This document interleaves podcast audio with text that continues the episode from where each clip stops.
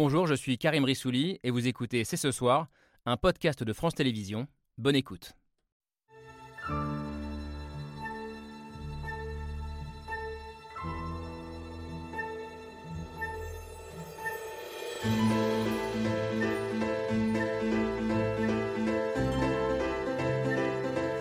Bonsoir à toutes, bonsoir à tous, bienvenue sur le plateau de C'est ce soir. C'est une catastrophe redoutée depuis des mois et qui s'est finalement produite la nuit dernière aux alentours de 3 heures du matin. En Ukraine, le barrage de Karovka a été partiellement détruit et libère peu à peu ses 18 millions de mètres cubes d'eau. 80 communes menacées d'inondations, des coupures d'électricité à grande échelle, des inquiétudes sur le fonctionnement de la plus grande centrale nucléaire d'Europe et dans tous les cas un désastre humanitaire et écologique. Alors que Russes et Ukrainiens se rejettent la responsabilité, à qui profite cette catastrophe? À la Russie, menacée par la contre-offensive ukrainienne et attaquée ces dernières semaines jusque sur son propre sol, aux Ukrainiens qui pourraient priver la Crimée de son eau potable? Et plus largement, ce nouveau crime de guerre marque-t-il l'entrée du conflit dans une nouvelle dimension. C'est ce soir, c'est parti.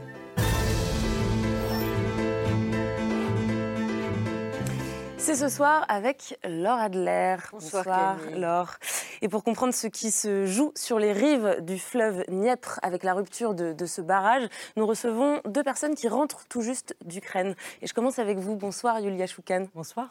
Euh, Vous revenez donc tout juste de trois semaines dans ce pays que vous connaissez très bien euh, en tant que sociologue spécialiste de l'évolution euh, de la société ukrainienne. Vous êtes maîtresse de conférences en études slaves à l'université de Nanterre et vous voyez dans la destruction de ce barrage la continuité finalement de la stratégie de terreur exercée par la Russie sur les civils depuis le début de la guerre.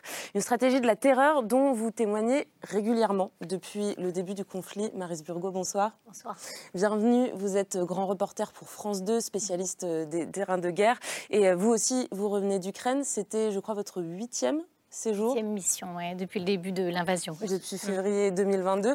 Et en octobre dernier, justement, vous vous étiez rendu en reportage euh, dans la région de Kherson euh, sur ce barrage euh, de Karovka, alors qu'émergeaient déjà à l'époque les premières craintes euh, sur une potentielle destruction euh, de ce barrage. Un barrage qui constitue un enjeu stratégique majeur euh, que vous allez nous aider à décrypter, Michel Goya. Bonsoir. Bonsoir.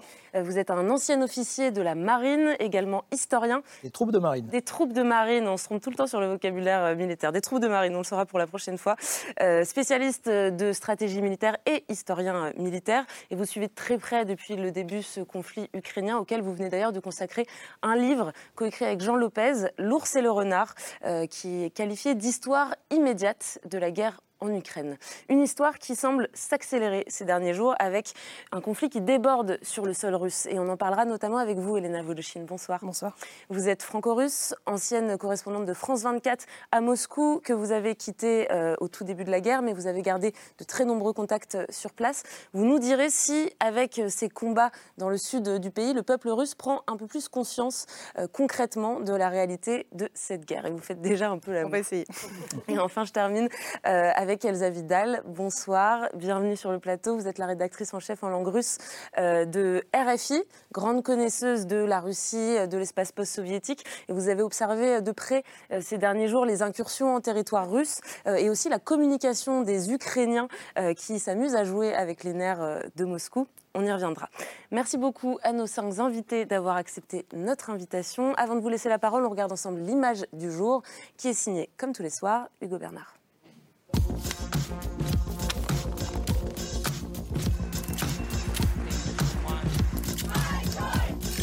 L'image du jour, c'est une destruction qui marque un tournant.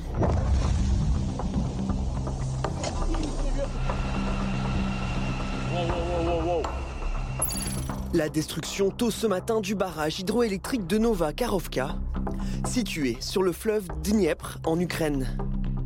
До двух метров. До двух метров. Двух метров и по- продолжает прибывать.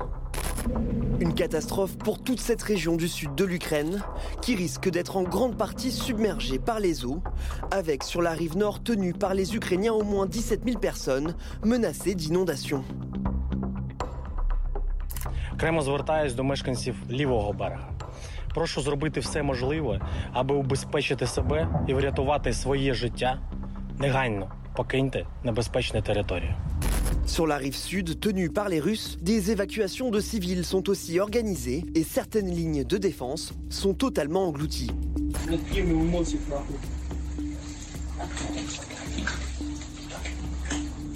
Une catastrophe aux conséquences multiples, faisant peser un danger sur la centrale nucléaire de Zaporizhia, alors que l'eau du barrage servait à refroidir les réacteurs.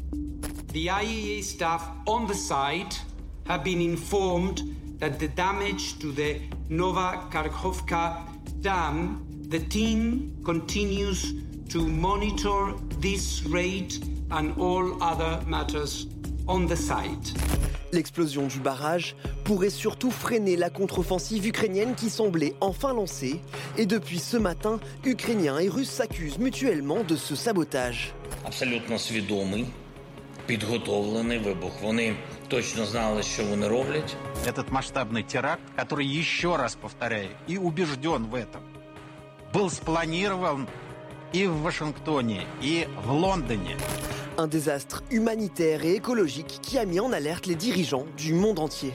ist das etwas, das eine neue Dimension hat, aber zu dem der Art und Weise passt, wie Putin diesen Krieg führt.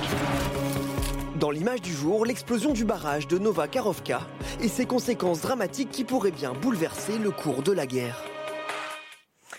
Une des conséquences dramatiques qui pourrait bien bouleverser le cours de la guerre. Alors pour commencer, on va faire un rapide euh, tour de table. Je voudrais avoir votre regard euh, aux uns et, aux autres sur, sur c- cet événement, sur l'explosion de ce barrage. Comment est-ce que vous qualifiez euh, ce qui s'est passé euh, cette nuit? Est-ce que c'est, pour reprendre euh, les, mots euh, du, président du Conseil de l'Europe, euh, Charles Michel, ce matin sur Twitter, un crime de guerre?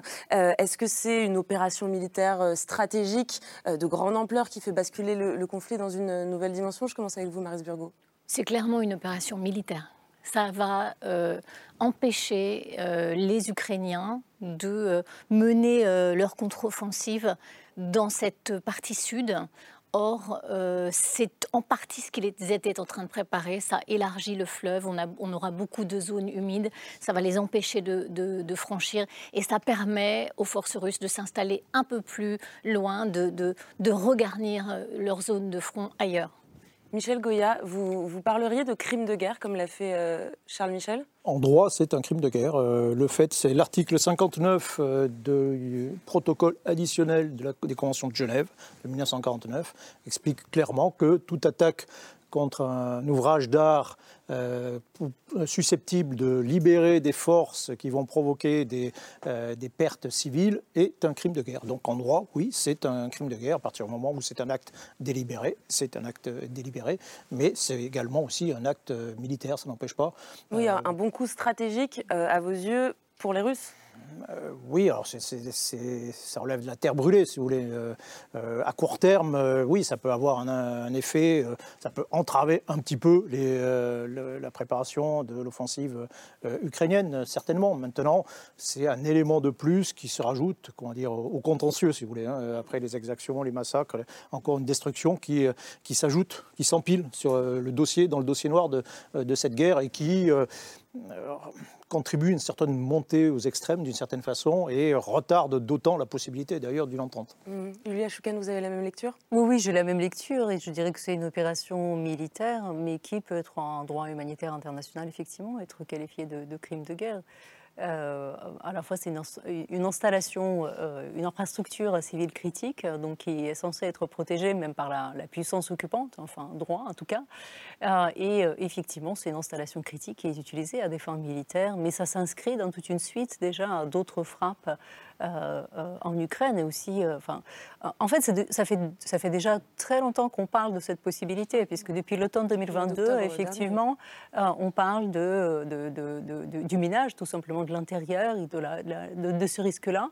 Euh, et en fait, on, on- on voit se réaliser comme une sorte de prophétie, en fait, qui, qui se réalise enfin. Et si on regarde d'autres installations critiques qui peuvent être utilisées, il y a aussi... euh, Donc cette question de la centrale de Zaporizhzhia qui se Mhm. pose. Est-ce qu'on en est, euh, que- Où est-ce qu'on en est en fait? Est-ce que c'est un pas en avant encore une fois dans ce... Aujourd'hui, justement, pour euh, continuer complètement dans votre sens, euh, aujourd'hui, on a interviewé un habitant de Kherson qui participait aux évacuations.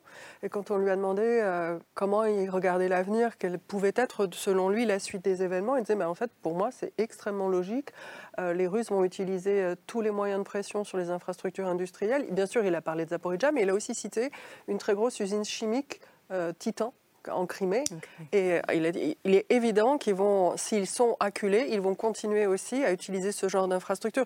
Et je trouve qu'il y a un côté absolument, il y a une dimension psychologique, il y a un côté absolument apocalyptique quand on voit les images et euh, qui serait censé, je pense, effrayer encore une fois et dans une certaine vision de la part des militaires russes, nous pousser à la table des négociations et pousser les Ukrainiens à la table des négociations. Et, et je pense qu'il y a une véritable incompréhension de leur côté de l'effet produit sur nous et sur les sociétés qui, au contraire, ne fait que nous repousser plus loin et dire bah là, on a encore franchi un degré qui va nous rendre euh, non désireux de négocier. Et que peut-on faire face à cette destruction et volonté destructrice? Et c'est effectivement, euh, pour la part psychologique, je pense que c'est complètement contre-productif. Elena Voluchine, vous, je, crois que vous, vous dites que ça fait, vous vous rappelez en tout cas que ça fait très longtemps que les Russes utilisent euh, ce barrage comme un levier de, de menace. Exactement, et pour être plus explicite encore euh, dans la ligne de la prophétie autoréalisatrice que mentionnait euh, Yulia, on, en- on est dans l'un des cas de figure de cette guerre où c'est parole contre parole, nombreux cas de figure, où les Russes et les Ukrainiens s'accusent mutuellement euh, en tant qu'observateurs. Si on met bout à bout quand même euh, la stratégie de communication et de propagande russe, depuis leur retrait de la ville de Kherson, ils agitent cette menace en disant les Ukrainiens vont faire sauter le barrage de Kharkovka. Et en général, quand les Russes disent les Ukrainiens vont faire ceci, c'est eux-mêmes que- qui le font. C'est aussi simple que ça. L'autre exemple, c'est cette fameuse justement centrale nucléaire de Zaporizhia qu'ils occupent, qui se trouve à Energodar, euh, où ils disaient euh, depuis le début que les Ukrainiens euh, avaient mené un sabotage alors que c'était eux-mêmes qui avaient bombardé, où ils disaient que les Ukrainiens prévoyaient de faire sauter toutes les centrales nucléaires d'Ukraine, y compris Tchernobyl, et se, livrer à, un terrorisme nucléaire. Donc, juste avant de justement occuper cette centrale en prétendant la défendre. Donc, si vous voulez, on est, on est dans un tel degré de, de mythe, de propagande de la part de la Russie que malheureusement aujourd'hui, tous les signaux montrent que effectivement, ce seraient les Russes qui euh, seraient à l'origine de, cet accident. Alors je voudrais qu'on regarde une, carte pour bien comprendre euh, comment, euh, comment ça se passe dans la région et, de quoi on parle. Donc on va voir l'Ukraine qui est traversée du nord au sud par cet immense fleuve qui est, le, qui le Dniepr. Quand on zoome sur la région de Kherson, on voit bien le barrage qui est environ à 80 km en amont de, la ville de Kherson. Encore en amont, on a cette immense retenue d'eau qui a été créée par le barrage et qui est en train de se déverser euh, plus au sud. On voit euh, au bord de cette retenue d'eau la, ville de Zaporizhia et donc non loin la, centrale de Zaporizhia. Et puis il y a aussi euh, qui part du barrage vers le sud ce canal, le canal de Crimée, qui permet, permet d'approvisionner la péninsule de Crimée, qui est une péninsule très aride, en eau potable. Et, je crois que ça représente 85% de, de, son eau potable. Et on va voir aussi du coup cette région autour de Kherson qui est en train de se retrouver peu à peu sous les eaux. Ça va arriver, voilà. Donc, voilà, c'est à partir du barrage que ces 18 millions de mètres cubes d'eau sont en train de, de se répandre. Maris Burgo, c'est une catastrophe humanitaire qui s'annonce. Euh, J'imagine que c'est aussi une catastrophe écologique. Oui, parce que vous avez déjà des, centaines de, gens qui sont évacués de toutes ces zones, que ce soit d'ailleurs côté russe ou côté, ukrainien. Ce qui est assez improbable aussi, c'est de voir qu'en fait, euh, là, on, part tous de l'hypothèse que ce sont les Russes euh, qui l'ont fait. Et si c'est le cas, c'est incroyable parce qu'ils desservent leur propre population quand même. Mais ça, c'est quelque chose que les que les Russes font euh, sans aucun, euh, sans, aucun état d'âme, ce que ne font pas les Ukrainiens quand même. On peut vraiment le constater. Euh, par exemple, dans la bataille de Bakhmut, les, Russes n'ont pas hésité une seule seconde à sacrifier des milliers et des milliers et des milliers de soldats, ce que les Ukrainiens n'ont pas fait. Donc, euh, une catastrophe humanitaire, oui, à cause de ces civils, une catastrophe écologique aussi, parce que vous imaginez, c'était le delta, par exemple, de ce fleuve est un magnifique endroit. Tout ça est maintenant sous les eaux. Il y a une faune remarquable. Des milliers de tonnes d'huile aussi, de la machinerie du barrage qui ont été déversées et qu'on voit commencer à infiltrer les terres et qu'on ne pourra pas dépolluer comme ça. Je pense que. Et, et vous savez, ils l'ont déjà fait finalement, les, les Russes, si, si tant est que- qu'ils l'aient fait là. Euh, il faut se souvenir que dans la région de Kryvyi Rih, euh, pendant cette guerre-là, euh, sur la, rivière Ingoulet, ils ont en fait détruit une centrale hydroélectrique. Et moi, j'ai vu. C'est dans zone du pays ou c'est Oui, oui, c'est dans, dans le centre du pays, euh, Et ils ont euh, détruit la centrale hydroélectrique. Il y a eu des inondations et des milliers de gens coupés d'eau potable. Ils l'ont déjà fait, en fait. Mm. Alors, je voudrais juste qu'on revoie la carte un tout petit instant, parce qu'il y a quelque chose que j'ai oublié de, préciser. c'est que, en fait, ce, ce, fleuve, le Dniepr, il, il c'est devenu une sorte de ligne de front. Donc, en fait, tout ce qui se situe à l'est, la rive est du Dniepr, elle est actuellement occupée par les Russes, alors que la rive ouest, elle, est encore sous contrôle ukrainien. Et effectivement, l'inondation concerne principalement, comme vous le disiez, le côté euh, occupé par les Russes. oui, je voulais réagir juste quand vous avez dit que ils font du mal à leur propre population et je pense que c'est là la différence. Ils font du mal aux populations ukrainiennes dans une région qui est euh, extrêmement ancrée finalement dans, dans, la nation ukrainienne et qui déjà depuis de longues années, en fait, à différents moments, des, élections notamment, montrait effectivement son attachement à l'Ukraine. Mm. Donc je pense qu'il y a vraiment une différence entre le côté russe et le côté ukrainien et c'est ça qui me fait aussi pencher plutôt du côté de, de l'hypothèse russe, la responsabilité russe. L'Ukraine dit très clairement que toutes ces stratégies de libération des territoires occupés, elle doit être guidée par un certain nombre de principes humanitaires et de respect notamment des populations et que la désoccupation doit intervenir le plus rapidement possible parce que les nôtres souffrent, parce qu'on leur fait violence au quotidien en fait. Mm. Alors que pour les Russes, il s'agit de territoires occupés précisément. Euh, les populations que eux, ils avaient lues euh, en tant que extrêmement pro-russes, et ce n'est pas absolument pas le cas, et surtout dans cette région du Sud, euh, très agraire aussi. Enfin, il y a une dimension non seulement écologique, mais aussi économique là-dedans, extrêmement importante. Et donc, ils font du mal aux populations occupées et pas à leur propre population. Mhm. Mais depuis le début de cette guerre, pardon, j'avais des questions à vous poser. Depuis le début de cette guerre, on, voit bien que la définition même de la guerre revêt euh, d'autres résonances, qu'on ne parle pas de la même chose. Et d'après ce que vous êtes en train de dire, il y a un côté presque sacrificiel, obligatoire, de la part, en tout cas, euh, du gouvernement russe à faire supporter à sa population des coûts exorbitants, y compris en termes de vie, alors que les Ukrainiens seraient plutôt du côté européen d'une guerre euh, qu'il faudrait arrêter euh, le plus légitimement possible. Comment vous expliquez cela? Je pense qu'il y a des valences, euh, il y a des valeurs euh, dans la culture militaire euh, russe, héritée aussi de la période soviétique, mais dans la culture russe en général, qui est quand même beaucoup plus du point de vue du pouvoir maximaliste et aussi euh, qui valorise l'épreuve endurée et qui valorise aussi la capacité de souffrance supérieure aux autres peuples. Il y a aussi, ça vient aussi nourrir euh, les affirmations du pouvoir qui disent qu'il est entouré d'un monde mauvais et euh, comme le pouvoir n'endosse jamais la souffrance qu'il impose aux populations mais la fait endosser à des éléments extérieurs, cette souffrance imposée à la population vient un peu légitimer le pouvoir absolutiste ou la vision euh, d'un pouvoir absolutiste nécessaire pour protéger d'un mal absolu dans le monde. Et là, on voit que l'Ukraine est définitivement, en tout cas du point de vue militaire, passée euh, du côté occidental avec euh, un art militaire qui semble, en tout cas à première vue, faire le choix de ne pas investir ce genre de destruction massive. Et, et malheureusement, j'ai envie de dire que et ça va être le sujet d'après, la violence qu'on exerce sur le peuple ennemi, on est capable de l'exercer sur le peuple dont on est responsable en Russie. Et la répression croissante euh, euh, en Russie, c'est aussi le pendant, les logiques de cette violence quasiment intrinsèque de la culture politique actuelle. Et on a encore vu aujourd'hui des condamnations 14 ans, 13 ans de prison, 12 ans de prison. Euh, bah, on y reviendra effectivement un peu plus tard dans, l'émission, mais sur, sur, le côté euh, sacrificiel euh, de, de, la culture russe, il me semble qu'on a un précédent historique, justement. Peut-être que l'historien militaire pourra, nous, pourra nous, nous, nous, éclairer. On a vu beaucoup passer sur Twitter aujourd'hui les images d'un autre barrage, que c'était en 1941, au tout début de, de la Seconde Guerre mondiale, que l'armée soviétique avait fait exploser pour retarder le passage des troupes euh, allemandes et ils n'ont pas hésité à inonder, à noyer euh, des dizaines de milliers de soldats russes qui n'avaient pas été prévenus de l'opération. Euh, oui, oui, nombreux civils aussi. Enfin, ça a été, ça a été terrible, effectivement. Mais c'était dans une politique de terre brûlée.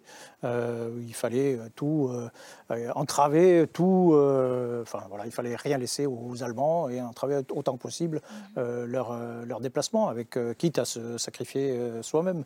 bien sûr, c'est dire quand je vois, ces images, je reviens juste sur un élément, sur la, destruction du barrage, savoir si c'est euh, russe, ukrainien, etc.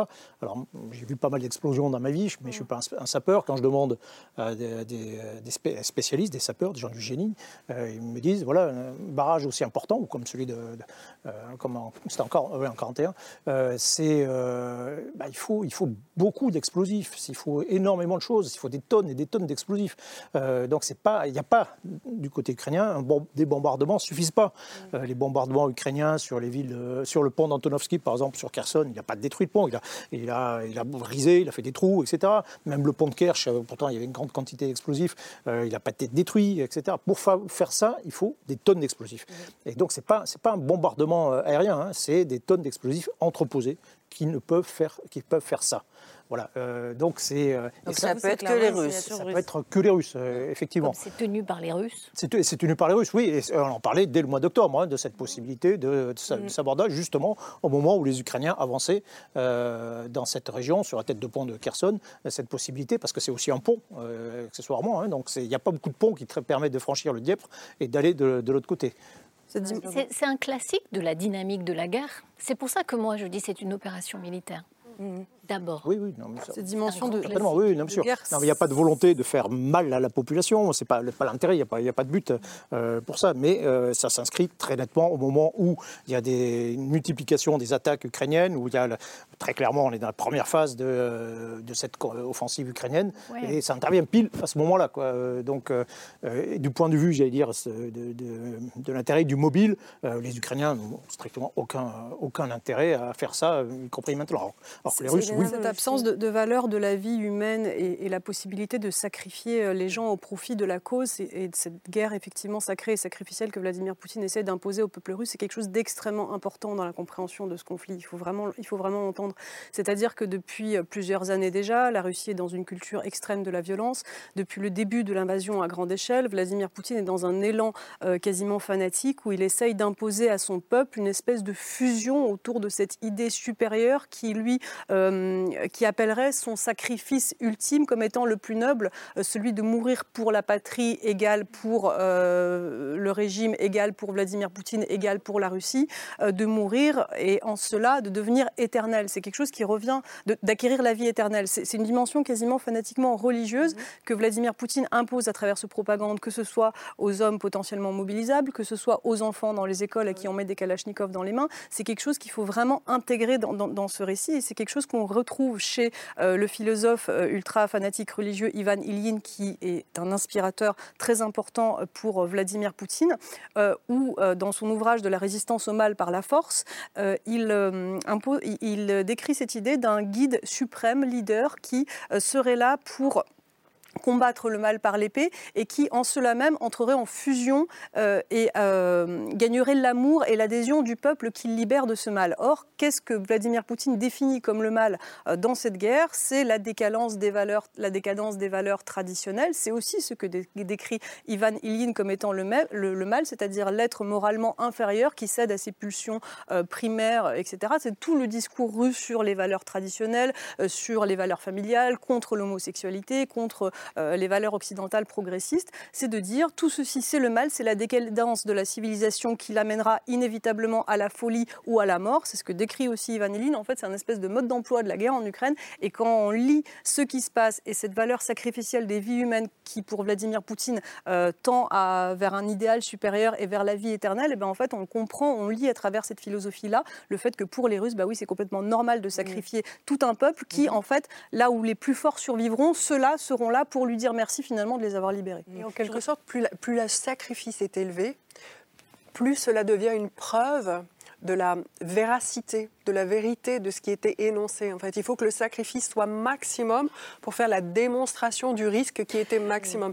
Et en cela, je trouve qu'on retombe aussi dans une dans des référents culturels de la période euh, bah, d'Ivan le Terrible, en fait, hein, où la Russie est entourée d'un monde où il y a le mal, et c'est les va-et-vient du tsar qui permettent de garder euh, l'empire contre le mal extérieur, mais à coup de sacrifices humains extrêmes et d'une violence extrême, dont le guide a le privilège. Et puis il y a peut-être une autre dimension qui est l'inconscient archaïque dont vous parlez, de cette logique sacrificielle qui fait, vous avez montré les images Camille, que c'est l'homme qui détruit ce que l'homme a fait et qui libère la force et la violence de la nature.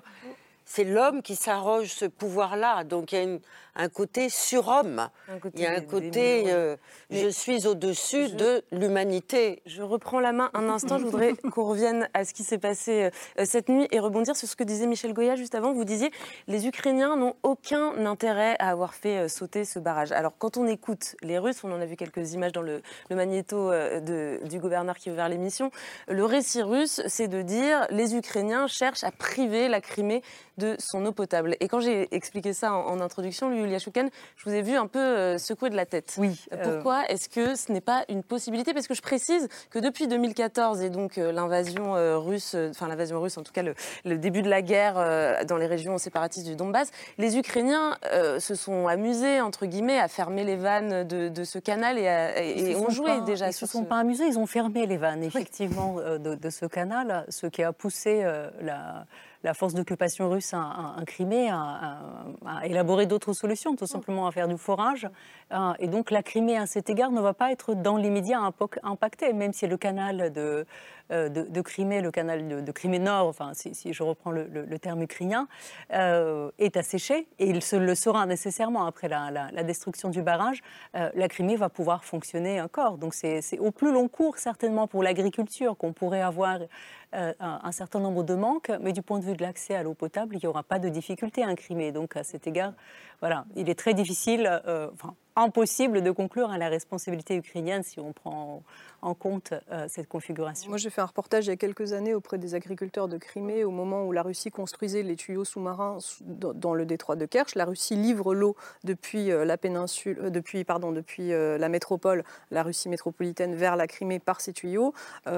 plus la Crimée a réorienté largement son agriculture vers d'autres formes d'agriculture qui ne sont pas aussi demandantes en, preneuses d'irrigation.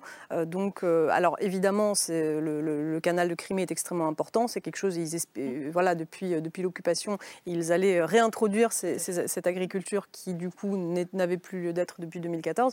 Mais enfin, on n'en est quand même pas au point où euh, la Crimée sera privée d'eau potable, effectivement. Donc pour vous, c'est improbable que les Ukrainiens aient cherché à assécher la Crimée. Je voudrais qu'on s'arrête un instant sur, sur ce fleuve dont on a cité le nom plus d'une fois, le Dniepr, dont un haut gradé ukrainien disait il y a quelques mois, celui qui gagne le fleuve gagnera toute la bataille.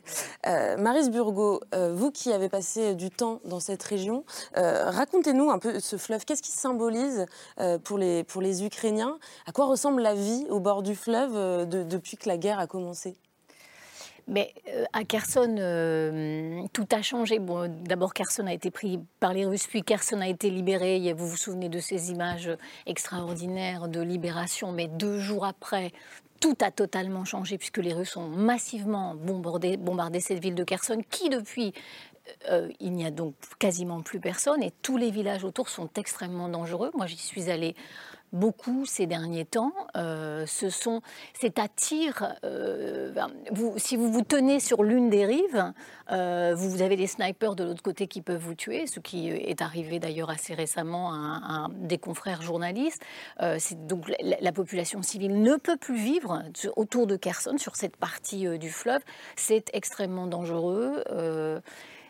mais c'est pour les c'est pour la population quelque chose de très important. C'est toute une culture, euh, ce delta. Et c'est pour ça que les Ukrainiens se battent tellement à l'embouchure du fleuve pour tenter de reprendre ces petits îlots-là qui sont assez stratégiques. S'ils arrivaient à les reprendre, peut-être qu'ils pourraient euh, traverser le fleuve. Alors, bien sûr, ce qui vient de se passer va peut-être euh, empêcher ces plans, mais c'est un peu le but. Et c'est quelque chose de très. De, c'est un fleuve qui traverse tout le pays. C'est effectivement très symbolique, très important, stratégique stratégique. Euh, Julia Chouquet, c'était aussi un, lieu de, bah, de, vacances, de villégiature, avec tout cet imaginaire-là pour les Ukrainiens? Oui, bien sûr. En fait, de toute façon, ce, fleuve est un élément fondateur de l'identité même ukrainienne. Enfin, si on remonte à, l'histoire ancienne, la loi, la voie commerciale surtout, la, la, voie des varégos grecs, euh, et, et euh, avec plus tard d'autres investissements, si on parle du XXe siècle, donc c'est tout euh, cet effort d'industrialisation qui a été fait, et donc le fleuve est effectivement utilisé pour, les, divers types d'industrie, l'installation de la centrale nucléaire, des centrales hydroélectriques en fait sur, sur ce fleuve. Mais quand on est à Kherson, ça fait partie de l'identité, mais à Kherson, à Zaporizhzhia et dans d'autres villes, puisque ces grandes agglomérations sont organisées sur les deux rives. Euh, avec euh, euh, des éléments identitaires, marqueurs aussi. En fait, on se situe soit sur la rive gauche, soit sur la rive droite, et on sait précisément laquelle est laquelle en fait quand on est quand on est sur place. Et le delta a été un lieu de villégiature. Effectivement, il y a énormément de dacha, par exemple, sur le delta. C'est des petits îlots en fait. et, et pour les, les, habitants de Kherson, c'était un lieu de villégiature qui, où ils passaient leur week-end tout simplement. C'est encore d'ailleurs, parce qu'il y a des petits îlots, par exemple dans la région de Zaporizhzhia. Ben, Moi, j'ai dîné un soir là. Sur, sur Kherson, on va voir ce qui va rester effectivement de ce delta et de, ce lieu de végétature. Vous connaissez vous aussi Alors, moi, je voulais faire une petite euh, parenthèse sur le fleuve, mais j'ai travaillé et résidé plusieurs années en Moldavie. Et le fleuve euh, qui traverse la zone qui a été conquise par les Russes, c'est aussi le, le Niestre. Donc, qui est juste au sud de l'Ukraine, finalement. Et, donc c'est un fleuve, et donc les fleuves, ce sont des sources d'énergie, ce sont des sources de vie, des sources de commerce, euh, ce sont en fait des, des gains militaires très importants. Et c'est aussi euh, comme ça que les Russes ont privé la Moldavie euh, d'un enjeu et d'une capacité à produire, à être indépendant, à être autonome euh, en termes énergétiques, en termes d'eau potable également. Ils ont saisi en Moldavie l'ensemble du patrimoine industriel en s'emparant de cette région-là. C'est aussi ce type d'enjeu systématiquement. C'est un symbole et, ce, et ce, fleuve, il est devenu, on l'a dit, une sorte de ligne de front entre les troupes russes et les, et les troupes ukrainiennes. Et il y a eu ce matin quelques inquiétudes sur l'état de la centrale de Zaporizhia. Euh, Michel Goya, centrale nucléaire, euh, donc qui se refroidit grâce euh, aux eaux du Dniepr. à ce stade, est-ce qu'on doit toujours être inquiet? Alors, pas forcément, parce que les six réacteurs sont à l'arrêt. Euh, donc ils réclament beaucoup moins d'eau de refroidissement que lorsqu'ils étaient en, fonctionnement, et que le fleuve continue, continue à couler, hein, euh, bien sûr. Et il y a normalement, d'après, là aussi, je ne suis pas un expert, mais je les ai écoutés, il n'y aurait pas de problème, a priori, euh, et puis on entend aussi l'AIVA, il ne devrait pas y avoir de problème de ce côté-là. Ils ont un réservoir de secours en plus. oui, oui, mais même il y a suffisamment dans le cours normal du fleuve, suffisamment d'eau pour, encore une fois, les, des réacteurs à l'arrêt. Hein. A priori, ils seront à l'arrêt encore pendant un, certain temps. Donc, il n'y a pas forcément de danger de ce côté-là. Il n'y a pas forcément de danger, on l'a vu, du côté du canal. Euh, il y a l'inondation elle-même, qui, heureusement, euh, est une inondation progressive. Hein. C'est-à-dire que le, fleuve, le barrage, c'est un barrage au fil de l'eau. Ce n'est pas le barrage de Malpassé, par exemple, dans, du côté de Fréjus, qui était euh, vertical. Et là, les eaux sont fracassées. Ça a provoqué une catastrophe absolue. Là, ça se fait progressivement, ce qui laisse au moins quand même un peu de temps pour évacuer la, population, euh, mais qui, euh, qui pourrit complètement la, zone. Moi, moi, le fleuve, moi, je, en militaire, je vois le Dniepr, je le vois comme un obstacle. Mmh. Euh, d'abord, avant tout. Euh, c'est un truc qui empêche toutes les opérations. Euh, et, là, encore plus maintenant, et notamment dans la partie sud, où il y avait encore peut-être des possibilités pour les Ukrainiens de se déplacer, éventuellement de mener quelques opérations, pas les opérations principales. Hein. elles ont lieu ailleurs. L'effort principal est certainement du côté de Zaporizhia et de, la province de Donetsk. mais on pouvait faire des opérations secondaires dans cette région. maintenant, c'est voilà, plus possible du tout, et au contraire, c'est devenu une charge c'est une charge humanitaire pour, euh, bah, l'administration euh, ukrainienne, pour l'armée ukrainienne aussi, qui doit s'occuper de, euh, gérer cette inondation. C'est le but hein, de, cette opération. Et éventuellement, je crois que Marie l'évoquait, c'est la possibilité pour les Russes d'évacuer, de déplacer en tout cas une partie de leurs forces sur place. On notera que depuis quelques semaines, ils avaient déjà commencé à éloigner un certain nombre de choses du fleuve, des postes de commandement, etc. Bon. Un indice de plus que. Un indice, alors c'était peut-être pour les éloigner des frappes d'artillerie ukrainienne, mais il y a une, par un curieux hasard, voilà, ça s'est fait quelques, quelques temps avant, avant cette destruction. Mais ça permet aux Russes, oui, de se concentrer, concentrer leurs forces sur ce qui paraît être le front principal, c'est-à-dire beaucoup plus à l'est. À ce stade, est-ce que cette contre-attaque ukrainienne qu'on attend, qu'on observe, dont on ne sait pas très bien si elle a commencé, si elle va commencer depuis des mois, est-ce qu'elle est, euh, remise en cause et, est-ce que ça va être beaucoup plus compliqué suite à la rupture du barrage? Alors, moi, je crois que les Ukrainiens avaient euh, euh, déjà pensé que ça arriverait. Donc, je, pense qu'ils ne sont pas surpris. ils, ont, ils sont à ce point préparés il se prépare depuis tant de temps qu'il n'est pas possible, qu'il n'est pas envisagé que ceci arrive. Et comme vous le disiez très bien, on, croit comprendre que l'essentiel quand même de cette contre-offensive, ce serait plutôt la région de Zaporizhia. Donc en fait, ça ne devrait pas... voilà, ça ne devrait pas... Ça va les gêner énormément quand même, parce que c'était important aussi ce flanc-là. Euh, mais euh, oui, ça gêne la contre-offensive, mais ça gêne aussi parce que, encore une fois, ça, hausse. Les Russes vont se déplacer et donc regarnir encore un peu plus ce front de Zaporizhia ou regarnir encore plus, encore plus au nord à Bakhmut. Donc euh, ça fait des mouvements de troupes qui ne sont pas forcément favorables. Donc c'est un, un, problème pour l'Ukraine, c'est très clair. Et ils reprennent la main d'une certaine manière, les Russes, avec cette histoire. Parce qu'ils étaient très mal euh, avec Belgorod, etc. La peur avait un peu changé de camp quand même ces derniers jours. On avait euh, la guerre au sein même de la Russie. et puis là, maintenant. Dans quelques minutes. oui, on en parlera après, mais. Oui, c'est aussi une façon de, réagir à ce moment où la Russie se, se, sent fragilisée. On peut le voir. On peut le voir comme ils sont aux abois. On peut se dire qu'ils sont tellement aux abois qu'ils sont obligés de faire ça. On peut se dire aussi qu'ils reprennent la main d'une certaine manière. Elsa Vidal rapidement et ensuite on va basculer du côté. Oui, en deux points justement pour complètement abonder dans le sens de Maris Burgo. Euh, les autorités ukrainiennes aujourd'hui ont dit qu'effectivement ça a changé un peu la donne pour euh, leur plan, mais qu'ils allaient, euh, qu'ils avaient déjà réussi à reprojeter leur plan d'offensive.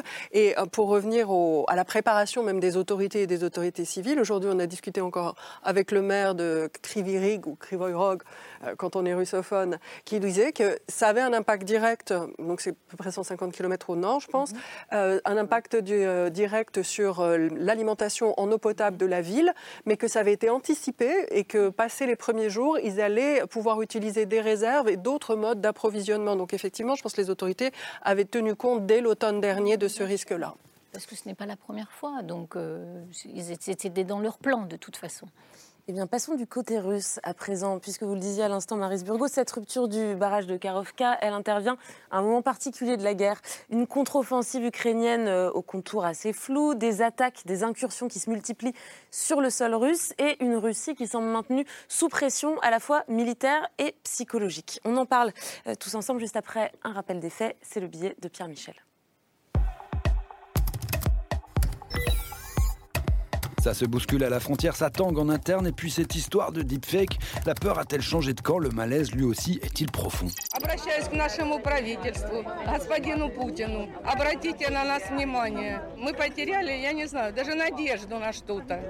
C'est arrivé près de chez eux. L'armée russe repoussant une attaque ukrainienne dans la région de Belgorod. Destruction, incursion, évacuation. Autour de Belgorod, la guerre s'installe pour de bon.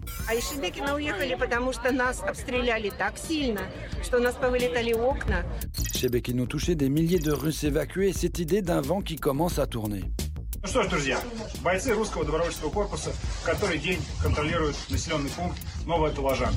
À l'origine de l'offensive, des troupes de Légion Liberté de la Russie et des corps de volontaires russes. Легион Свободы России. Сейчас находимся возле границы нашей Родины. Очень скоро мы выдвинемся вновь на территорию России, чтобы принести свободу, мир и спокойствие. Des militaires russes qui ont deux buts arrêter la guerre. Я хочу им доказать то, что возможно биться против тирана, то, что власть Путина не безгранична. Et faire tomber le régime de Vladimir Poutine. Будьте смелыми и не бойтесь, потому что мы возвращаемся домой. Et pour en rajouter, il y a bien entendu Yevgeny Prigogine, non content d'avoir vertement incendié le ministre de la Défense Sergei Shoigu après les attaques de drones sur Moscou. Вы скоты! Отрывайте свои сраки из кабинетов, в которых вас... Le chef de Wagner vient d'annoncer avoir capturé un gradé russe qu'il accuse d'avoir tenté de tuer des soldats du groupe Wagner à Bakhmut. Что ты сделал? Обстрелял машину чувака Вагнер в состоянии алкогольного опьянения. Почему ты это сделал? Из-за личной неприязни. Il y a comme de la friture sur la ligne. Hier, les antennes TV et radio de l'Amir, basées à Moscou, ont diffusé un message d'urgence de Vladimir Poutine, appelant notamment à l'évacuation de régions frontalières avec l'Ukraine. En réalité, un piratage et un deepfake qui vient illustrer le grand flou autour de Moscou. Alors, on va revenir sur, euh, sur ce deepfake, sur cette fausse allocation euh, de, Vladimir Poutine qui a été diffusée pendant 40 minutes hier à la, télé russe. Mais d'abord, je voudrais revenir sur ces, sur ces incursions zut, euh, répétées ces dernières semaines, ces derniers jours, euh, de bataillons pro-Ukraine sur le, territoire russe. On va revoir rapidement une carte.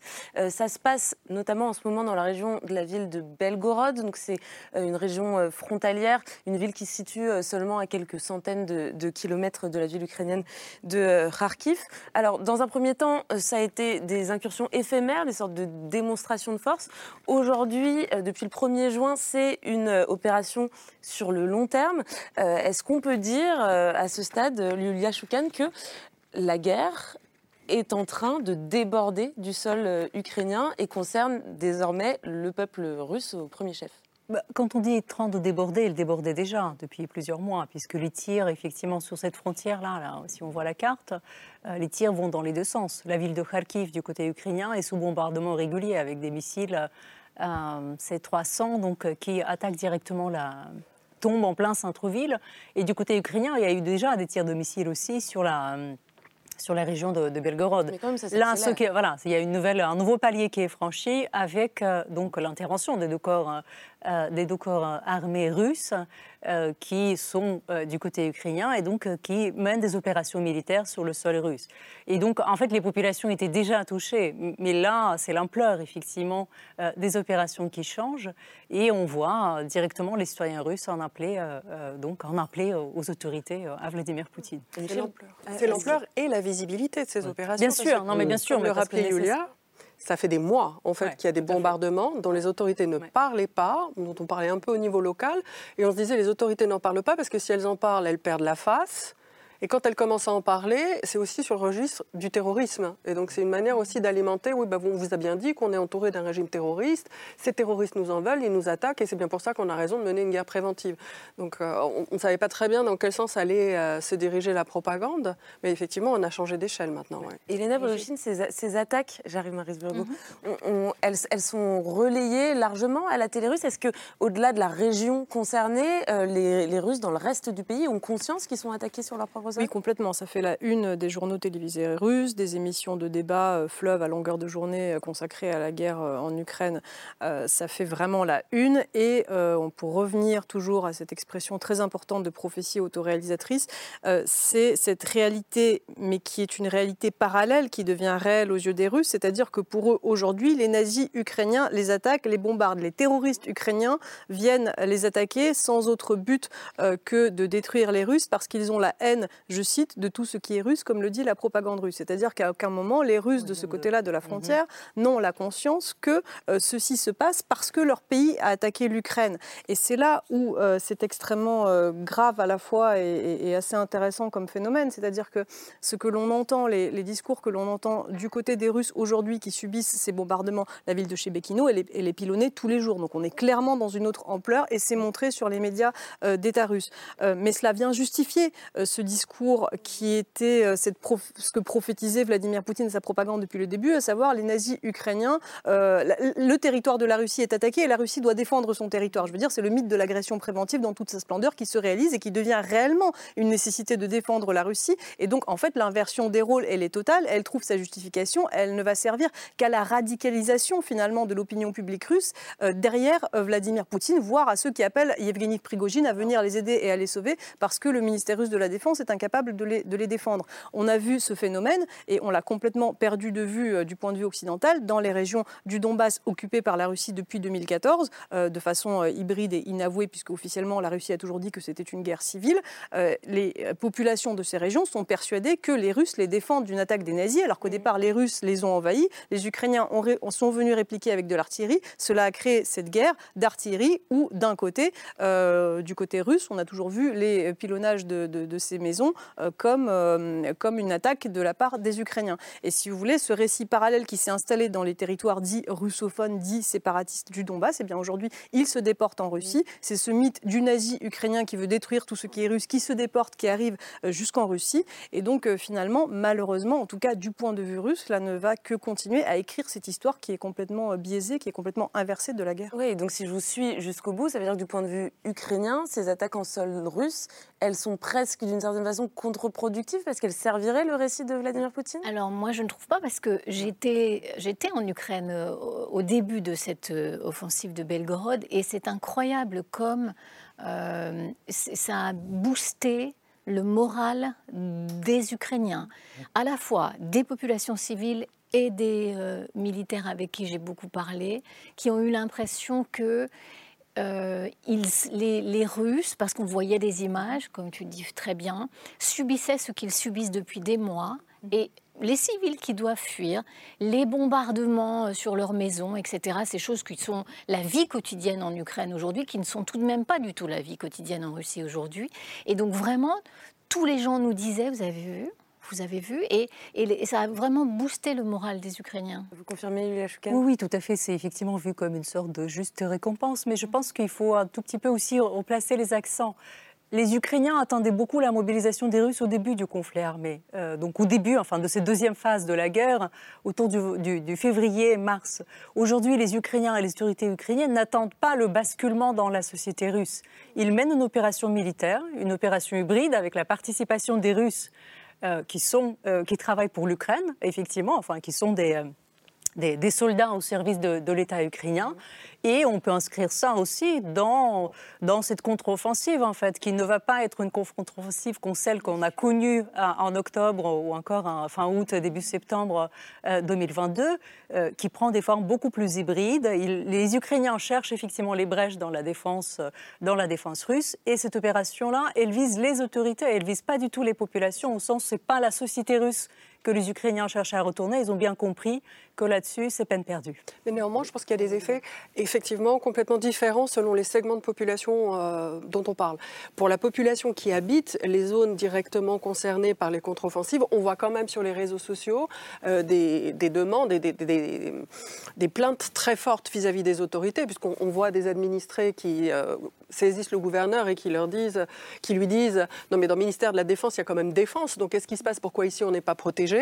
Donc il y a une parole qui est quand même plus libre sur le terrain au niveau de cette population frontalière, mais elle ne, permet pas de transformer l'attitude complaisante ou euh, forcément pour la guerre d'une population beaucoup plus éloignée. En revanche, c'est un vrai camouflet pour les autorités euh, fédérales qui n'arrivent pas à protéger le territoire. Et puis c'est fake, quand même ce fake avec euh, la voix de Vladimir Poutine, ça a donné lieu à un démenti de Peskov suivi d'un autre démenti du directeur de la radio qui était lui-même un mensonge, puisqu'il disait on n'a pas pu être piraté puisqu'on n'a pas site internet. Le site internet, en deux clics, on le trouvait.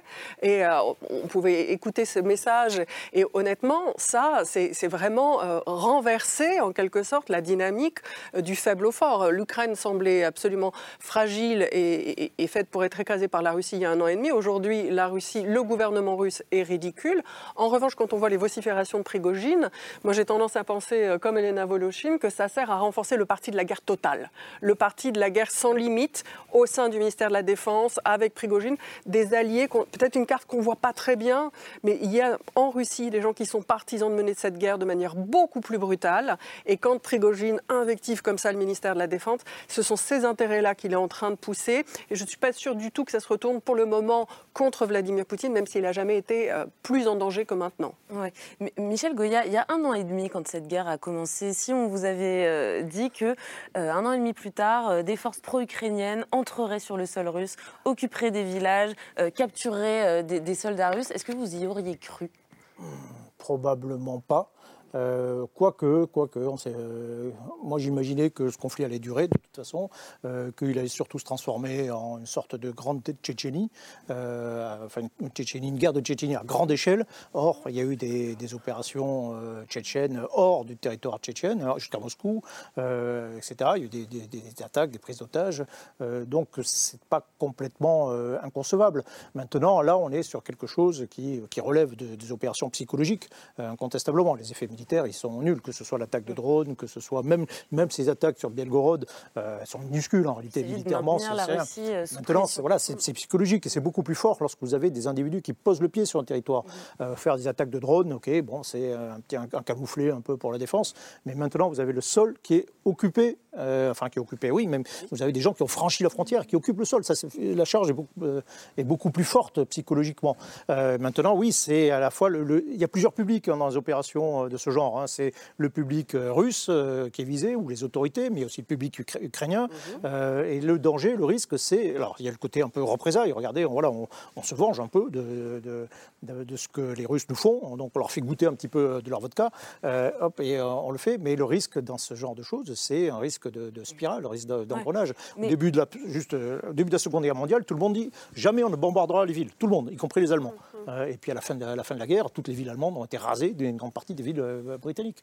Donc il faut se méfier de cette spirale. Et alors il y a quand même quelque chose qu'on n'a pas euh, précisé, c'est que les bataillons qui sont en train d'agir sur le sol russe, ce sont non pas des bataillons ukrainiens, mais des bataillons russes, et les Navolochines qui ont rejoint la cause ukrainienne. Est-ce que vous pouvez nous expliquer un peu de qui on parle? Parce que c'est un peu complexe politiquement. C'est extrêmement intéressant de la part de la stratégie ukrainienne parce que je pense que évidemment ces bataillons n'agissent que sur, sur ordre, en tout cas avec coordination avec l'armée ukrainienne. Et ça, c'est extrêmement intéressant parce que là où la Russie, pendant des années, disait c'est une guerre civile dans le Donbass, bah là, les Ukrainiens, ils sont en train de la leur faire à l'envers en leur disant bah voilà, vous avez une guerre civile en Russie. Alors, ces bataillons, il y a donc, euh, vous le citiez dans le reportage, le corps volontaire russe qui a été fondé par un certain Denis Kapustin, qui était un néo-nazi mmh. notoire, qui se revendique ouvertement comme tel, euh, qui a fédéré autour de lui un nombre, on ne sait pas combien, de combattants.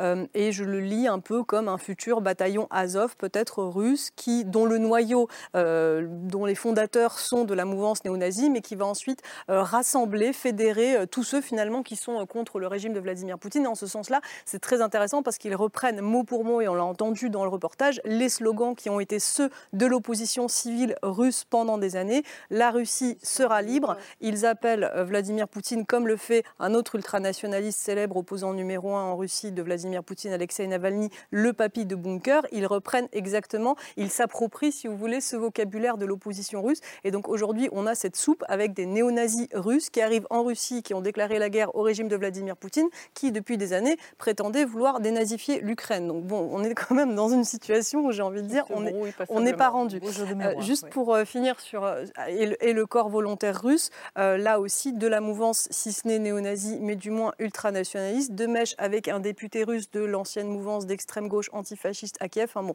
en tout cas, pour ce qui est des accointances politiques, des idéologies. Encore une fois, c'est une soupe, mais c'est sûr que euh, aujourd'hui, euh, les Ukrainiens ont l'air de vouloir dire euh, si la guerre se déporte, et moi je, rejoins ce, terme quand même de déportation de la guerre sur le territoire russe qui devient extrêmement réel, en tout cas pour les populations dans ces, zones-là, c'est de dire ce sera des Russes qui vont combattre en Russie, ce ne sera pas des Ukrainiens. S'il y en a, en tout cas, ce n'est absolument pas affiché. Elsa non, mais je, partage complètement l'analyse euh, d'Elena Voloshin. Et bon, sauf qu'il y a quand même des Ukrainiens euh, en Russie, il y en a même beaucoup. Et, et, et, en plus, oui, dans ces corps combattants, on a en plus des légions qui se revendiquent aussi d'être originaires de Pologne. Et effectivement, à nouveau, on a interviewé des membres de, ces, de ce corps de volontaires russes et, euh, sur la question du nationalisme et qui disaient, bah, en fait, face à cet ennemi commun, il y a des gens d'ultra-gauche ou du, de la mouvance antifasciste qui, est, qui sont d'accord pour combattre avec des membres de l'ultra-droite qui eux-mêmes sont d'accord pour être avec euh, ceux-ci. Et puis il y a des regroupements aussi euh, sous la forme de bataillons qui représentent des minorités ethniques russes qui sont envoyées majoritairement combattre euh, du côté ukrainien et qui plus est se considèrent comme ayant été opprimés en tant que peuple colonisé, que ce soit des gens originaires du Caucase ou de Sibérie. Donc ça vient rajouter cet élément anti-colonial et ça brouille passablement la lecture que les Russes essayent, enfin que les autorités russes d'imposer à cette guerre. Donc on est face à des moments de création politique assez étrange. Je pense que ça va nourrir la recherche pendant un, un certain nombre en fait, de elles temps. ne sont pas étranges si on regarde précisément ces situations de crise ou de guerre, ces Mm. alliances euh, trans. Oui, c'est dans ces moments-là qu'ils naissent. Transpartis, Oui. effectivement. euh, Mais en tant on, on l'a vu en Ukraine, euh, Elena Voloshin a évoqué le bataillon Azov, effectivement, Mm. qui est issu voilà, de cette mouvance néo-nazie fan de, fan de foot, euh, très marquée par la violence, qui, euh, qui se transforme en, en bataillon. Enfin, d'abord, c'est un noyau mobilisé sur le Maïdan, ensuite en bataillon, et ensuite un bataillon qui fédère, en fait, et qui réunit d'autres personnes qui n'ont rien à voir avec Julia les- Choukan, en, tant qu'Ukrainienne, euh, est-ce que... Je ne suis pas ukrainienne. Euh, pa- pardon, je- mais je veux dire, les, les- les Ukrainiens, euh, est-ce que finalement, quand même, il n'y a, pas une question qui se pose quand on voit que euh, l'armée ukrainienne compte, même si elle dément, sur les, les actions de bataillons d'ultra-extrême droite, Mais un peu c'est- néo-nazis est-ce que ça Jusque-là, je pense qu'effectivement, ce type d'actions sont totalement sous contrôle des, de, de- de- de l'armée ukrainienne. Donc la question ne se pose pas. Je pense que ce degré d'autonomie, pour le moment en tout cas, il faut voir, et je suis d'accord, effectivement, c'est une spirale qui se déploie, et on sait que la spirale de la violence et de la guerre est extrêmement dangereuse. Elle peut... produire effectivement ce déploiement des effets inattendus. Mais pour le moment, je, je pense que l'action de ces groupes-là, enfin en tout cas le, le point de départ du territoire ukrainien, se fait en coordination aussi avec un certain nombre pas faire de... des allers-retours comme ça, sans les moyens. Bien et en plus, ils ont des humeurs américains. ils passent la frontière. donc. Ils ont des humeurs américains, donc ils ont l'équipement qui a été transmis à l'armée ukrainienne, ils en bénéficient. C'est pour, euh, je dirais, c'est pour la leçon d'histoire, c'est pour utiliser contre les Russes la même pseudo-russe que les Russes avaient utilisée contre eux, que les Ukrainiens disent. C'est pas nous, c'est pas l'armée. hein. C'est- un problème russo-russe, de la même manière que les Russes leur disent bah, vous avez un problème ukraino-ukrainien dans le Donbass. Donc ça, c'est juste une ruse, et je pense que les autorités russes sont- le comprennent comme tel. Puis j'aimerais rappeler quand même qu'en France, euh, dans la résistance, on n'a pas eu que des gens euh, du Parti communiste, on avait aussi une résistance ultra très nationaliste qui n'a pas choisi de s'opposer euh, à l'envahisseur allemand par idéal humaniste, mais par défense de la France et pas nécessairement la France qu'on préfère aujourd'hui. Donc euh, face à un risque existentiel, les alliances se font parfois avec le plus petit dénominateur commun politique, c'est-à-dire l'ennemi. Et puis quand la guerre sera, terminée, là, la bataille politique va pouvoir reprendre. Elena Voloshin, cette idée euh, qui, euh, qui concerne du coup ces, ces bataillons euh, de volontaires russes pro-Ukraine, euh, qu'on pourrait peut-être un jour renverser le régime de Poutine par les armes. Ça reste quelque chose de très marginal dans la dissidence russe ou c'est en train de, se- de- de prendre de l'ampleur? Curieusement, je ne pense pas qu'ils veulent euh, renverser euh, forcément par les armes. Ils veulent renverser avant tout par, euh, par les pieds d'argile et ceux de l'opinion. Euh, il y a eu un épisode très intéressant euh, de ce point de vue, c'est lorsque euh, Denis Kapustin a appelé le gouverneur de la région de Belgorod à, le- à les rencontrer. Et en échange de cette simple rencontre et de discussion de quelques minutes, il était prêt à lui transmettre deux prisonniers de guerre, euh, euh, en l'espèce euh, des, des gardes frontières qu'ils avaient euh, capturés. Et il a dit on veut juste quelques minutes d'entretien avec vous et on veut vous demander pourquoi vous soutenez le régime de Vladimir Poutine, ce régime qui ne vous apporte rien, etc. Donc en fait, il veut travailler par le bas, euh, par les piliers du régime, par tout ce à quoi tient ce régime. Parce que Vladimir Poutine, c'est pas que Vladimir Poutine, c'est d'abord les services secrets qui tiennent le pays, mais ensuite c'est en dessous tous les propagandistes, les fonctionnaires, les gouverneurs, les enseignants, enfin tous ceux en fait finalement qui adhèrent pleinement et qui parfois dans leur excès de zèle mènent à des procès euh, politiques complètement euh, monstrueux, comme euh, une petite fille qui a fait un dessin anti-guerre dans une école. Je veux dire, le FSB n'est pas venu la chercher dans son école. Il y avait des gens, des enseignants pour appeler le FSB et dire elle a fait ce dessin. Donc en fait, ce que veut faire Denis Kapustin, qui euh, là je le décris un peu du coup comme un humaniste, ce qu'il n'est absolument pas, mais ce qu'il veut faire, c'est euh, discuter en fait, euh, voilà, et chercher à retourner cette opinion vers un idéal qui ne sera sans doute pas un idéal démocratique. Quelque part, je suis désolée de faire le parallèle, mais Alexei Navalny, c'est pareil, ce n'est pas en soi un démocrate, c'est aussi un ultranationaliste, c'est aussi quelqu'un qui a des idées impérialistes. Mais euh, c'est quelqu'un qui est venu dire aux Russes ce que fait aujourd'hui, veut aussi faire Denis Kapustin. Ce régime, c'est un régime corrompu, il vous a volé, il ne vous apporte rien. Quelle sera ensuite euh, la promesse politique, c'est autre chose. Mais ils ne veulent pas combattre uniquement par les armes. Et ça, c'est extrêmement important. On, a donc ces, Russes anti-Poutine qui travaillent euh, l'opinion, qui, s'attaquent au pied d'argile, comme vous le disiez. Et puis, on a, et je voudrais revenir rapidement dessus avant de, de conclure, des personnes inconnues, on ne sait pas exactement qui est responsable, qui essaie de travailler l'opinion publique russe avec cette vidéo, cette fausse allocution de, Vladimir Poutine qu'on évoquait tout à l'heure, qui a été diffusée pendant 40 minutes. Vladimir Poutine, donc c'est ce qu'on appelle un deepfake, une image qui est créée par intelligence artificielle, avec sa voix également qui est recréée. Et donc ce qu'il annonçait pendant ces 40 minutes, c'était l'incursion de troupes russes dans le sud du pays, ainsi qu'une mobilisation générale et l'instauration de la loi martiale. Est-ce que vous savez les uns et les autres si euh, ça a eu de l'écho en Russie, euh, s'il y a eu des mouvements de panique ou de... Non, Elena Voluchine Non, je ne crois pas. Alors, je ne, je ne, connais pas la géographie de diffusion de, de ce deepfake. Je l'ai vu passer sur les chaînes Telegram, sur les... c'était surtout le sud, ce que j'ai vu. Oui, voilà, c'est que c'était surtout au sud de la Russie, sur les ondes radio, sur les chaînes de télévision, je ne sais pas, en tout cas, je ne l'ai pas vu. Je ne pense pas que euh, le, la société russe et l'état de l'opinion publique étant ce qu'elle est, et la propagande tota-, totale étant ce qu'elle est, ce genre d'opération euh, pourrait avoir un impact à grande échelle maintenant. Euh, dans les rues de Moscou aujourd'hui, et je parle avec des gens qui en reviennent, les gens vivent une vie normale. C'est la période estivale, ils sont sur les terrasses de café, euh, ils, font toujours l'autruche en fait. Ils font comme si la guerre n'existait pas. Ils ont même eu des drones qui sont tombés chez eux. J'ai parlé avec mes voisins, ils m'ont dit tout va bien, Madame la Marquise. Quoi. Donc en fait, ils veulent continuer jusqu'au bout à essayer de vivre cette vie normale. Et d'ailleurs, les journaux télévisés russes sont dans une schizophrénie totale parce qu'ils ouvrent sur ces images de guerre à Chebekino pour finir sur, je sais pas moi, euh, le salon du maquillage ou des choses comme ça. Donc en fait, on n'est on n'est pas toujours pas dans ce pays qui est dans un vrai état de guerre, qui est vraiment un territoire attaqué, malgré un discours propagandiste extrême. Et donc c'est pas c'est pas suffisant, si vous voulez, à ce qu'il y ait un dans, dans, le déni d'une certaine façon. Elsa Vidal. Non, moi, je, en fait, la pensée qui me vient, on l'avait partagée hier, je pense, je me dis, et si, mais c'est vraiment de la politique fiction, et si c'était pas un deepfake, et si Vladimir Poutine pensait sincèrement ah avoir signé un décret de mobilisation. Et en fait, c'est ce, pouvoir, il est absolument insaisissable parce que dans le premier décret de mobilisation, il y a, une ligne biffée qui est noire. On, a tous spéculé sur le fait que ce serait un million de personnes. Et en fait, il n'y a que dans le réel qu'on va pouvoir voir s'il y a une augmentation de la mobilisation sur le terrain, si de nouveaux hommes sont envoyés sur le terrain. En ce moment, on discute en Russie à nouveau de comment on, pourrait accélérer la mobilisation en envoyant juste un SMS aux hommes mobilisés. Donc je dis deepfake peut-être, mais après tout, je ne sais pas en fait à quel point c'est faux, parce qu'il y a eu tellement de tentatives de rattrapage, c'est qu'à un moment, on ne sait plus en fait ce qui est faux, ce qui est vrai, à combien de dénégations on doit s'arrêter pour savoir qui a dit la vérité. Mhm. Donc, euh, moi, je ne sais pas ce qu'il en a été de ce deepfake. En, en tout état de cause, c'est quand même très ébranlant parce que c'est l'image de Vladimir Poutine. Et, ça, jusque-là, ça n'avait pas été fait. Je rappelle aussi qu'en Crimée, il y a les chaînes nationales qui ont été hackées.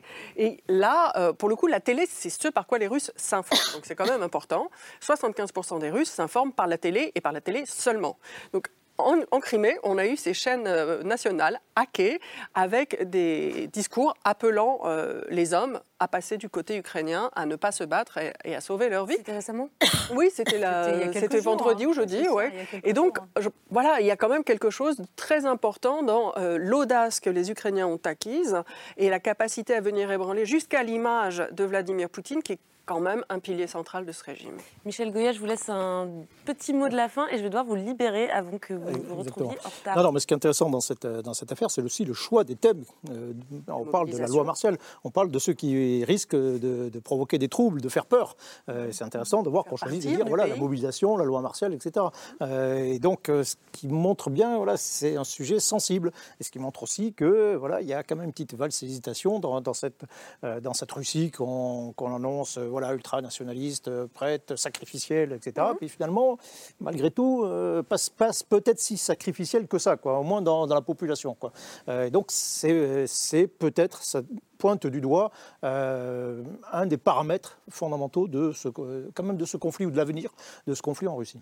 Un grand merci, Michel Goya. Je vous libère. Vous pouvez quitter le plateau en passant par derrière. Merci. On vous dit à bientôt et je citerai, euh, voilà, vous pouvez passer par là, allez-y. Euh, et, je citerai tout à l'heure votre, votre dernier livre euh, en fin d'émission.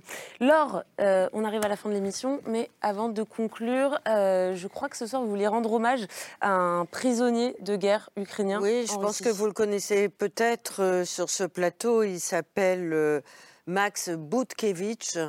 Euh, il, est, il a été fait, donc il est d'origine ukrainienne, c'est un intellectuel, c'est un, philosophe, c'est un antimilitariste, mais qui n'a pas hésité au moment de l'invasion de son propre pays à partir euh, faire la guerre. Il a été fait prisonnier, on le voit. On l'appelle Max. Quand il était petit, il voulait être cosmonaute et puis très rapidement, dès l'adolescence, à l'intérieur du lycée des humanités à Kiev où il a été élève, il a commencé à faire de la résistance intellectuelle pour la paix et contre toute militarisation. Quand, quand il est parti sur le front de guerre, il a fait preuve d'un courage exceptionnel, comme tous les soldats qui y sont partis. Il a été fait prisonnier en juin 22 il a été déféré devant un tribunal russe en mars dernier et il a été condamné par ce même tribunal à 13 ans d'emprisonnement dans un quartier de haute sécurité. Inutile de vous dire que tous ses copains avocats qui ont essayé de venir à ce tribunal russe pour pouvoir l'aider n'ont pas eu accès ni au dossier ni à sa propre parole. On ne sait pas dans quel état il se trouve et une maison d'édition a décidé de faire un plaidoyer pour la libération de cet intellectuel pour essayer d'alerter l'opinion publique, mais l'opinion russe aussi, sur son sort. Euh, ce qui est très intéressant à l'intérieur de ce livre Plaidoyer pour la libération de Max, c'est que euh, on voit euh, ses écrits, on recevait sur ce plateau il y a très peu de temps cet intellectuel, philosophe aussi, Constantin Sigov. Eh bien, c'est la jeune génération qui vient après Constantin Sigov. Ce sont des types épris de liberté, ce sont des Européens jusqu'au bout de leur âme et de leur éducation. Il a fait ses études en Angleterre, il est revenu en Ukraine, il est un militant pour l'accueil aussi de tous les réfugiés, il est devenu correspondant à la BBC et c'est un type démocrate jusqu'au bout des ongles. Et à l'intérieur de ce plaidoyer pour sa libération, il y a des textes de lui qui disent aussi la diversité des opinions, y compris dans ce pays qui s'appelle l'Ukraine, y compris vis-à-vis de Zelensky. Et donc, ce Max, il, il essaye de faire en sorte que l'égalité entre les classes sociales soit la plus cohérente possible. Donc c'est un intellectuel militant pour la démocratie européenne qui se trouve en ce moment en prison. Et si ce livre, qui lui rend hommage, peut alerter l'opinion publique internationale, il faut absolument que Max puisse sortir le plus rapidement possible. Vous le connaissez, Julia Oui, je le connais, c'est un ami et je vous remercie. C'est un ami. Je vous remercie pour cet hommage à Maxime parce que pour moi, il est à l'image précisément de cette génération que j'ai appelée moi-même Génération Maïdan. Max s'est mobilisé pour la première fois à l'âge de 13 ans avec ses parents au moment de la révolution de, de, 90, quand les Ukrainiens se sont soulevés contre le pouvoir soviétique. Max était participant actif de la révolution orange en 2004. Max était sur le Maïdan en 2014. Mhm. Il ne s'est pas engagé à l'époque. La question s'est déjà posée effectivement avec les débuts de la guerre à l'est de l'Ukraine mais il s'est engagé le 24 février 2022. Euh, et euh, c'est une, vraie référence voilà, dans les milieux de, à la fois intellectuel, mais aussi du militantisme associatif ukrainien. Et je rappelle son nom, c'est Maxime Boutkevitch. Pardon. Merci beaucoup, Laure. On ira se, procurer ce livret. Et merci euh, à toutes les quatre, vous qui restez sur le plateau, d'être venues nous éclairer sur euh, ces dernières évolutions de la situation euh, en Ukraine. Merci beaucoup, Yulia Choukan. On était ravis de vous revoir sur ce plateau. Marise Burgo, est-ce que vous retournez bientôt en Ukraine pour une neuvième mission? Oui bientôt. Et eh ben, on continuera à suivre vos reportages sur place qui sont précieux dans les journaux télévisés de France 2. Elsa Vidal, merci également. À très bientôt. Bon retour à la rédaction russe de RFI. Elena Voloshin, vous, on vous retrouve tous les vendredis à 18h40 sur France 24 pour une émission qui s'appelle Vue de Russie. On est en plein dans notre thème du soir. Puis je termine quand même avec le livre de Michel Goya, Une histoire immédiate de la guerre en Ukraine intitulée L'ours et le renard. Ça vient de paraître aux éditions Perrin. Merci enfin à vous de votre fidélité. On se retrouve demain aux alentours de 23h et d'ici là, bonne nuit.